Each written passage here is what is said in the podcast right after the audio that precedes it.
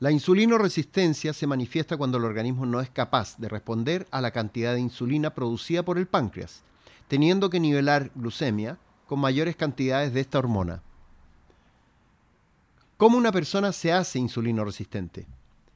Una persona puede presentar esta condición de insulinoresistencia por varios factores, tales como obesidad, sedentarismo y alimenticios. Si esta condición se sostiene en el tiempo, el deterioro de la función pancreática puede aumentar provocando una prediabetes hasta incluso diabetes.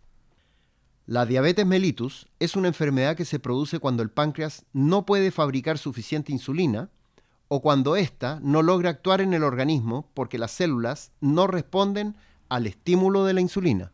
Comúnmente se asocia la insulinoresistencia principalmente a factores como obesidad y sedentarismo. Sin embargo, en muchos casos de pacientes con estas características, se logra revertir la insulinoresistencia con un orden estricto en la dieta, siendo más relevante incluso que la actividad física. La actividad física aumenta el gasto calórico, por lo que minimiza los efectos en sangre de un exceso de carbohidratos consumidos, y por esta razón, sin duda, aportará de manera muy positiva al tratamiento.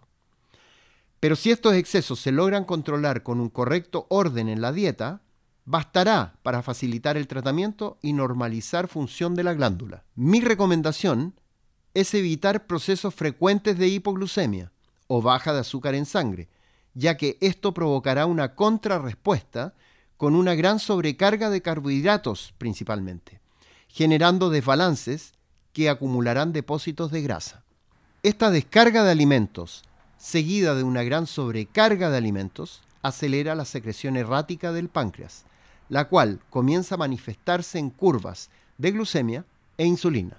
Como conclusión, es indispensable mantener una frecuencia entre comidas que faciliten el trabajo del páncreas, generando así cantidades de hormona proporcionales a la cantidad de carbohidrato consumido.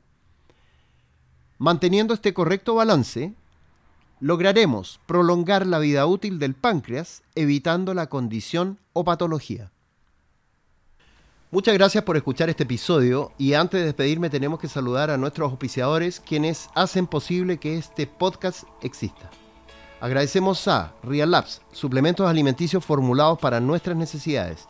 Visita reallabs.cl o arroba real-labs en Instagram. Virrey, chocolates premium saludables. Visita virrey.cl y sus redes sociales para que conozcas estos deliciosos chocolates. Vita Wallet, la nueva billetera digital. Compra criptomonedas y gracias a Vita Wallet, tenlas en tu celular. Ingresa a vitawallet.io y descarga la aplicación en Google Play o en Apple Store.